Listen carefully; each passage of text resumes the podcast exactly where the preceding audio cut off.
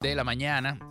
De vuelta en aleatorio por acá por la Mega 0424-276-2532, arroba la Mega 107. Gracias a todos por los que están allí eh, comunicándose con nosotros, enviando mensajes.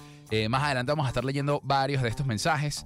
Eh, y por supuesto, también recordándoles que en la cuarta hora vamos a estar dándole play a las notas de voz que nos lleguen de 10 segundos o menos, saludando, diciendo cómo está el clima en cualquier parte del mundo donde estén, lo que quieran decir en menos de 10 segundos, eso sí, que podamos poner al aire, muchachos. Claro, claramente, claro. claramente.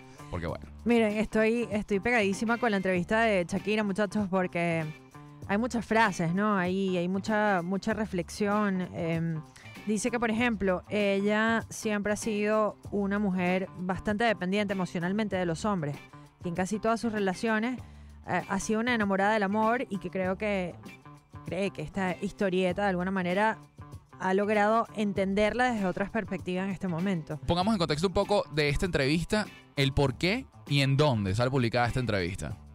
Eh, creo que fue para CNN, ¿no? Yo, yo no he visto la entrevista, yo estoy desayunándome Ah, esto sí. como muchos sí. bueno, no. está por todos lados. Yo, yo lo vi en Fue, CNN. fue para una filial de CNN, pero es un medio que se llama VIX, VIX-M Plus. Ok. Y, y se le dio a un periodista argentino. Y, y- y en realidad, bueno, sale en casi todos los titulares del día de hoy, porque, bueno, hay muchísimas frases que creo que impactaron. Em, por ejemplo, habla acerca de la depresión, dice que eh, utiliza frases de, de una autora que es sobreviviente del holocausto. Em, y bueno, y, la frase que les habíamos dicho ya en, en horas anteriores, donde, donde comentaba de que, de que las mujeres deberían ir al infierno si no se apoyan entre ellas. Entonces era como que cosas muy rudas que, eh, que después lugar, entendimos que hay un lugar. que hay un lugar, Que exacto. Hay un Después lugar en el infierno para las mujeres que no se apoyan entre Qué ellas. fuerte. Sí, sí, después sí. entendimos que es una frase de otra persona, ¿no? Sí. Pero eh, utilizó muchísimas frases de personas, o sea, Pero- como que Es un periodista mexicano. Se, Un periodista llama, mexicano. Se, se llama Enrique Acevedo. Ahora, igual la frase no sea de Shakira, igual la está usando. Sí. Igual está ahí en la entrevista, igual la, la- la utilizó. Mira, la, la frase es de Madeleine Albright, exsecretaria del expresidente norteamericano Bill Clinton. Abro comillas. Hay un lugar reservado en el infierno para aquellas mujeres que no apoyan a otras. Cierro comillas. Cierro comillas. Dice que, por ejemplo, ella se alegra que eh, Bizarrap le diera la oportunidad de, de desahogarse porque, mm, porque fue necesario para su sanación, que, que si no hubiese tenido esa canción, esa capacidad de expresarse, no habría podido pensar en el dolor, que hay que sentir lo que hay que sentir cuando se experimenta una decepción, un desamor, un vacío, y que el año 2022 fue un año como Bad Bunny, bien Ajá. que es extraño y cruel cómo la vida tiende a valerse de esos momentos tan Bad Ajá. Bunny para desarrollar músculos emocionalmente que no sabías que tenía. En la entrevista también dijo que siempre ha sido bastante dependiente emocionalmente de los hombres. Ajá, lo leí. Y, y- y que es una enamorada del amor y que se tiene un amor propio grandísimo con ella Ahora. misma, eh, que se ha alegrado sentir suficiente.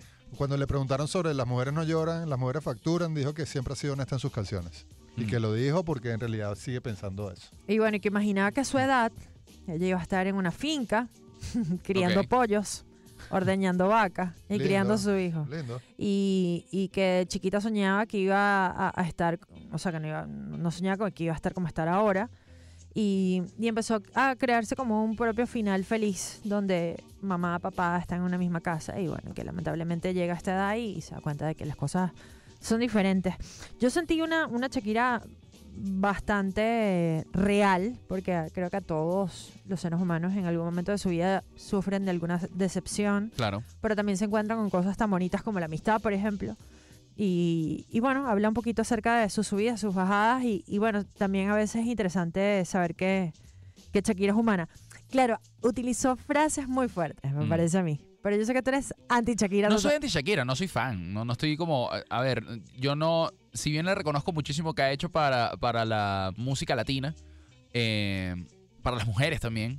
Eh, no soy como el más fan de su carrera. Después de haber visto el, el documental del Dorado y la forma en la que sentí que se expresaba y se comunicaba con su equipo, de una, para mi parecer, de una forma muy déspota. Sí, Eh, sí, eh, pues mira, no, no estoy ahí con, No con la vi, Shakira, no, no, estoy con ella. Sin embargo, re- respeto muchísimo su carrera, estoy consciente de lo que significa su carrera y, y todo el camino que ha abierto a lo largo de ella para distintas mujeres latinas en el mundo, 100% y, y para los latinos, o sea, En general también, sí. porque, porque yo siento que Juanes y Shakira en algún momento, antes de que el reggaetón fuera o hiciera mundialmente famoso el español, fueron los que le dieron la oportunidad también de, de que el español empezara a sonar en otros lados de- del mundo. Mira, nos están llegando mensajes al 0424 276 2532. Estoy curiosa de leer sus opiniones.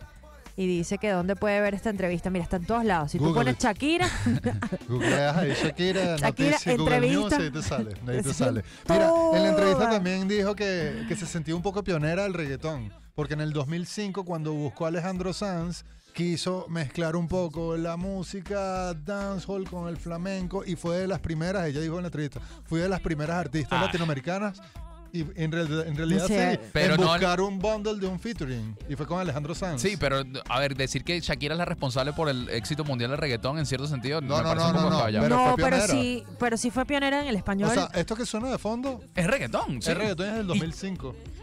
Entos del año. La Mega 100. Cultura de su álbum Oral Fixation, es, es fijación oral, es este álbum, ¿no? ajá, sí. Eh, es uno de los temas que se hizo mundialmente popular y que por el que quizás muchísimas personas le hayan llegado al reggaetón. Sin embargo, ya para ese entonces ya existía el reggaetón y ya, Pero no ya se existía estaba la figura de trabajando. los featurings entre las grandes figuras como ahora es común. Ella fue de las pioneras en decirle a otro a su mismo nivel, hey, vamos a hacer una canción juntos y arriesgarnos a. Yo siento que, que el género de reggaetón se construyó a base de features Ajá. y que viene, por ejemplo, eh, de distintos trabajos. Por ejemplo, para el 2003, dos años antes, un álbum que se hizo extremadamente mm, eh, famoso del, del género, más flow. Tenía features, tenía a Don Omar trabajando con Zion y Lennox y Tito el Bambino, eh, y que eran como parte de los pirales de reggaetón. Pero a grandes así, Claro, a Alejandro nivel de. Shakira. Sí, era otra cosa. claro. Ya termina siendo, pues, obviamente, uno Pero de sí, los grandes Muchacho, pirales. Muchachos, eso es, eh, eh, es un tema súper complicado porque justamente ahorita eh, estaba escuchando ayer, antes de ayer, un podcast que es como en Spanglish, Mm. eh, donde habla justamente, o hablan de toda la historia del reggaetón y esta pelea que todavía existe, donde ves a un arcángel diciendo que no, que si el reggaetón es de Puerto Rico y no de Panamá, o es de Panamá y no de Puerto Rico. Y, y todavía a- a- está a, a pie del cañón esta, esta demanda donde quiénes fueron los que crearon el, el reggaetón, el sonido, ¿no? Sin duda alguna, pero ojo, Shakira tiene ahí una parte dentro de esa base de, de lo que hoy en día conocemos como el género urbano. Shakira contribuyó, por lo menos a una de las columnas, y quizás una de las más importantes también, de darle visibilidad internacional Total. más allá del Caribe. Y al español también, o sea, como idioma. Me parece que eso, que eso es importante y que también es un, un tributo que tiene eh, Juanes, pero Juanes, siento yo, que no ha sabido como que evolucionar, sino que ha mantenido un nicho, un, un sonido que le llega a un público que siempre va a escuchar Juanes. No sé si me Mm, explico. Claro. Pero bueno, no, no hemos escuchado a, a- a Juanes con, con sonidos reggaetoneros. Por, por ahora no. Sí, una escudriña seguro se consigue algo. ¿Tú dices? Sí, sí, sí, Bueno, yo lo he visto más volviendo a sus clásicos, a, a- volviendo a sus inicios, a qué escuchaba él y tratando pues de, que- conectarse, por ejemplo, con el rock, que, que, fue- que a través del, del premio que recibió Metallica. Se nos fue la Lo, hora. lo que, lo que más me gustó a mí de esta entrevista fue que terminó resumiendo todo como una celebración que le haya Mm. sucedido a ella siendo latinoamericana y pudiendo demostrar que las mujeres latinoamericanas pueden echar para adelante. Y me gustó que no le lanzara nada A nadie. ¿Sabes? Que no estuviera hablando de, de, de Gerard y de Clara Chilla. Como que Chao, se acabó esta segunda. Tenemos una tercera y una cuarta, así que quédense aquí en la Mega.